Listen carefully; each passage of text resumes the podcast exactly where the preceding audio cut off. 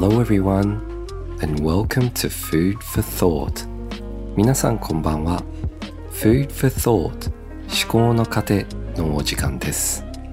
このポッドキャストは帰国子女でカフェ開業の夢見るサラリーマン私森尾が毎回テーマとなる食材について皆さんの思考の糧になるようゆったりと話していく番組です。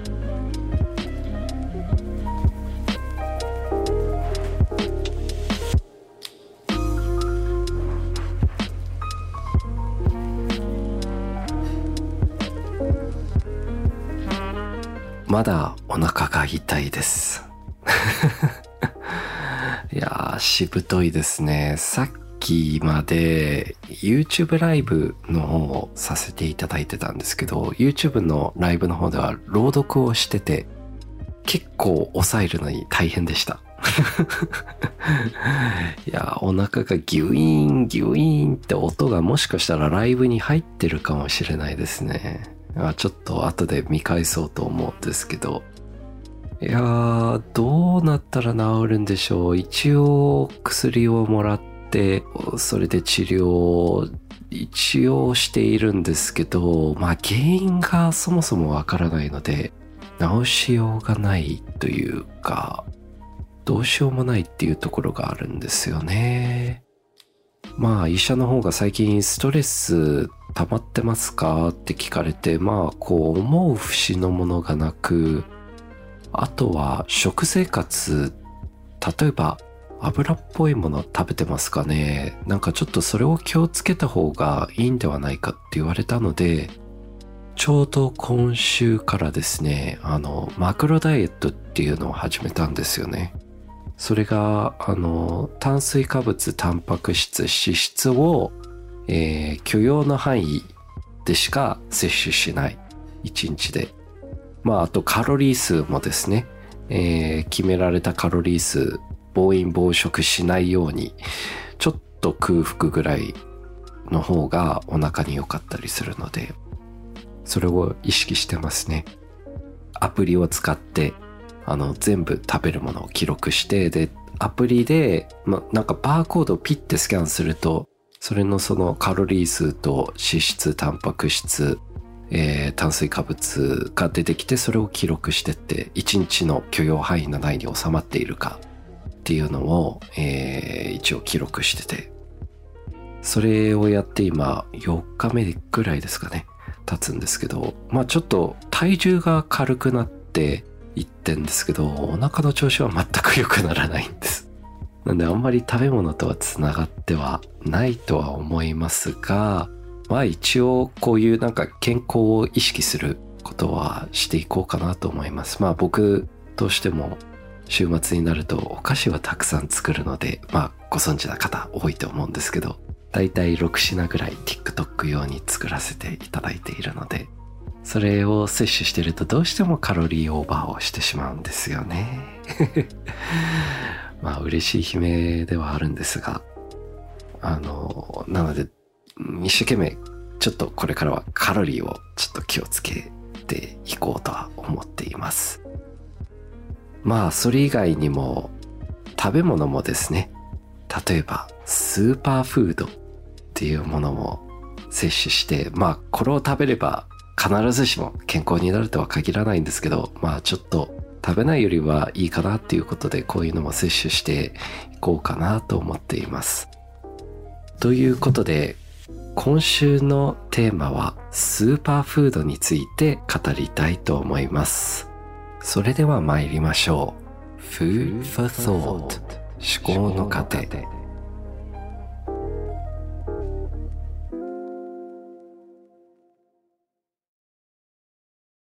日本でスーパーフードって定期的に流行りますよね。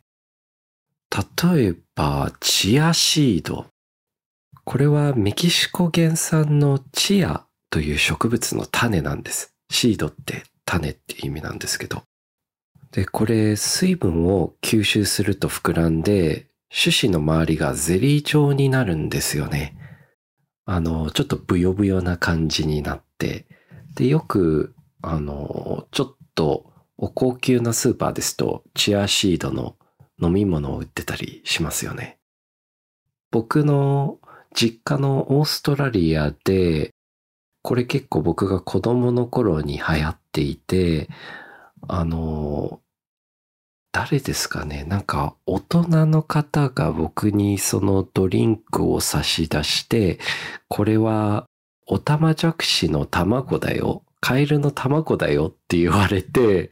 中にはオタマジャクシがいっぱいいるよって言われたのがトラウマでずっとチアシードのドリンクを飲めなかったんです。今も若干抵抗ありますね。見ると。でも、これでも栄養価はすごく高いらしいんですよ。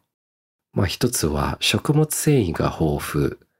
で、まあ腸の整えるのにいいと言われてたり、抗酸化作用があるとも言われています。まあこの飲み物以外には、あの、ヨーグルトに混ぜたり、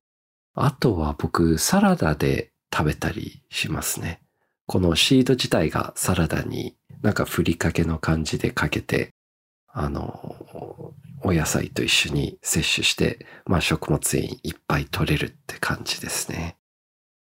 あと代表的なスーパーフードですと、アサイとかですかね。これはだいぶ前から10年ぐらい前ですかね。から流行ってますよね。まあもともとアマゾン原産の植物から取れたあのフルーツですね。から取れたもので、ポリフェノールが豊富に含まれているので、お肌に良かったり、あと鉄分ですね、が豊富。これはもう、スーパーの方でもアサイードリンクとかもおなじみになってたり、ちょっとおしゃれな、えー、カフェですと朝ごはんでブレックファーストですね。としてアサイーボールが提供されてたりしますよね。まあ、このアサイーボールっていうのがもともとハワイで流行ったみたいで、そのハワイから日本に伝わってきたと言われています。この浅いドリンクって結構甘いじゃないですか。ぜひとも材料の栄養素のところを見ていただきたいんですけど、実は砂糖がものすごい多いんですよね。なのであんなに甘いんですけど、なのでちょっとその、確かにえー、ポリフェノールとか鉄分みたいなミネラルは取れるんですけど、その代償に実は多くの糖質を取っているっていうこともあるので、くれぐれも気をつけていただきたいと思います。はい。で、僕はお菓子作りで何かスーパーフードの食材を使っていたかっていうと、そうですね。チアシード、アサイは甘いんですけど、実際には今まではあんまり使ってないですね。ちょっと調理しにくいところはあったりするので。あとはキヌアとかあったりするんですけど、それでもなかなか使う機会はないので、今度ちょっと考えてみたいと思いますね。アサイは意外と簡単に何かお菓子にできたりすると思うので、ちょっと考えてみたいと思います。そして今海外で流行っているスーパーフードがありまして、それがですね、日本にもちょっと馴染みのある昆布茶というものです。で、昆布茶って聞くと、あれ、昆布、海藻の昆布ですかって思うかもしれないんですけど、これは昆布ではないです。これは日本で昔流行った紅茶キノコなんです。この紅茶キノコも流行ったのがあまりにも前なので、皆さんの中でそもそも紅茶キノコって何ぞやって思っているかもしれませんが、これはですね、紅茶とか、あと緑茶に砂糖を入れて、そこに昆布茶の素を入れて発酵させた飲料になります。で、この昆布茶の元とは何かというと、キノコではありません。これはですね、酢酸菌と酵母を主体とする微生物なんです。菌なんですよ、これは。実はこの昆布茶の昆布っていうところは、韓国語から来てるらしいです。韓国語でコンっていうのが金という意味なので、なのでそういう名付けになったらしいです。で、なんで日本で紅茶キノコかというと、その見た目がキノコっぽいから紅茶キノコっていうキャッチーな名前を付けたらしいです。ぜひ Google で検索していただいてご覧になっていただければと思います。で、味の方はですね、僕もオーストラリアに帰ってた間に親がなんか好きだったので飲んでみたんですけど、ちょっと酸味のある微炭酸という感じですね。なんかよくわからないんだけど、なんか発酵させてるということっていう感じですねはい。日本でのブームっていうのは実はもう50年近く前、1975年頃に紅茶キノコが流行したらしいです。で、そこからいろんなところに広がり、アメリカですね、が主体として、えー、昨今ですね。まあ僕が知っている限り5年ぐらい前からアメリカで流行り始めたんですけど、えー、それがまた日本に戻ってきたって感じです。最近では日本の、えー、スーパー、ちょっと意識高い系のスーパーで、ローマ字の昆布茶っていう飲料が置いてたりしますね。オーストラリアでももちろんこれが流行ってて、もう本当に一時期は最近ちょっと冷めてきたんですけど、もう本当に、えー、っと、飲み物のコーナーには必ず10種類ぐらい置いてあった気がしますね。いや、オーストラリアのその健康の意識っていうのが両極端なんですよね。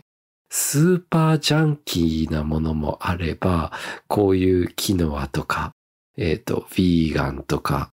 えっ、ー、と、グルテンフリーとか、まあ、グルテンフリーはちょっとアレルギーとかあるので、あれだと思うんですけど、まあ、その、オーツミルクとか、そういう系のものをすっごいたくさん置いてるか、はい、そのジャンキーなもののどっちかになってしまうんですよね。なかなか間がないんですよね。日本食ってそもそもすごい体にあの良かったり、まあバランスは取れてるじゃないですか。朝食でもご飯にお魚、納豆、まあタンパク質、脂質、炭水化物、ちゃんとバランスよく取れてて、その上になんか、まあ一汁三菜、っていうのはすごく理にかなってる気がするんですよね。なので日本ってそこまでスーパーフュードを意識しなくても十分健康的だと思うんですけどね。海外のもうバターまみれの 食事を考えると。はい。ということで今回は、えー、昆布茶が実は昔日本で流行っていたことだったり、えー、スーパーフードについてのお話でした。Food for Thought で、今回も、えー、リスナーさんからメッセージを募集しました。テーマは、普段健康を意識して食べているものは？ということで、インスタでたくさんのご回答いただきましたので、早速紹介していきましょう。最も回答が多かったのは、あの日本の代表的な食材、納豆でした。いや、この気持ち本当によくわかります。おそらく僕も毎日納豆を食べてますね。常に冷蔵庫の中に納豆が3パックぐらいないとちょっと不安になりますからね とりあえず納豆食べてればいいやっていう感じになります。なんかですね、納豆を毎日食べてる人ってもう体の中の微生物として納豆菌が住み着いているらしいですね。すごくないですか？菌として納豆菌が体の中にいるんですよ。英語で You are what you eat っていうことわざ、慣用句があるんですけど、これって自分の食べるものが自分になるっていう意味で、これがまさしくそうですね。納豆菌がまさしく自分に、自分が納豆になっちゃってるってことですからね。あとはですね、キサさん、ヨーグルトとオートミール。ああ、この二つの組み合わせすごくいいですね。僕もすごい好きです。あ、のりこさんからもオートミールと野菜。オートミールですね。すごい食物繊維が豊富で、僕も最近夏場に特になるとオーバーナイトオーツを作って食べるのが好きですね。冷たい朝食になるのでちょうどいいですね。しかも前日に仕込んどいてあとは朝ただ予想だけになるのですごく食べやすかったりします。僕も結構朝は弱い人なのでなるべく時間のかけないものが良かったりするので、だから納豆ご飯とか、卵かけご飯とか、あとはオーバーナイトオーツとかですかね。食事よくしています。ヨーグルトも僕も毎日ではないんですけど、結構週に何回か食べようとするんですけど、ちょっと乳製品食べるとお腹がぐるぐるしたりするので、なるべくちょっと控えようとはしています。好きなんですけどね、ヨーグルトは。特にあのギリシャヨーグルトですね。タンパク質も多めで、ちょっとしたおやつに食べたりします。まあ日本人って結構ラクトースという乳の中の、えー、成分ですね。これに免疫がないっていう方が多いので、分解ができない。だからお腹がぐるぐるすることが多かったりします。あとはシンプルにですね、えっ、ー、と、ムムさんあとは、こちら、コウさんですね。野菜。もうそうですよね。野菜食べてればいいって感じですよね。とりあえず、旬の野菜、あとカラフルの野菜っていうのはビタミンとミネラル豊富ですので、それを摂取していれば間違いないです。一説はですね、えー、ネットフリックスにゲームチェンジャーズっていうドキュメンタリーがあるんですけど、その中では、これあくまでも映画ドキュメンタリーの中の、えー、説なんですけど、実は人間って菜食主義ではないか。我々、あの、ホモサピエンスという先祖は。なぜかっていうと、あの、歯が平たいじゃないですか、奥歯。あれって、野菜を噛みちぎるため、例えばその、肉食の動物っていうのは全員牙があって、で、歯も全部尖っているんですよね。サメとかもそうなんですけど、ちぎるためですね、肉を。でも人間の歯っていうのは平たいってことは、野菜を食べるのがやっぱり一番体に相性いいんではないかと言われています。ということで今回もたくさんのご回答ありがとうございました。このポッドキャストでは皆さんからのメッセージをお待ちしております。インスタのストーリーの方で定期的に募集しておりますので、ぜひぜひ見かけたら送ってください。そしてこの番組が面白かった人は番組のフォローと高評価、そして SNS での感想もお願いいたします。ツイッターの方でハッシュタグ思考の糧をつけてつぶやいていただければと思います。なるべく僕の方も返信いたしますので、ぜひぜひお願いします。それではまた来週。Good night and goodbye.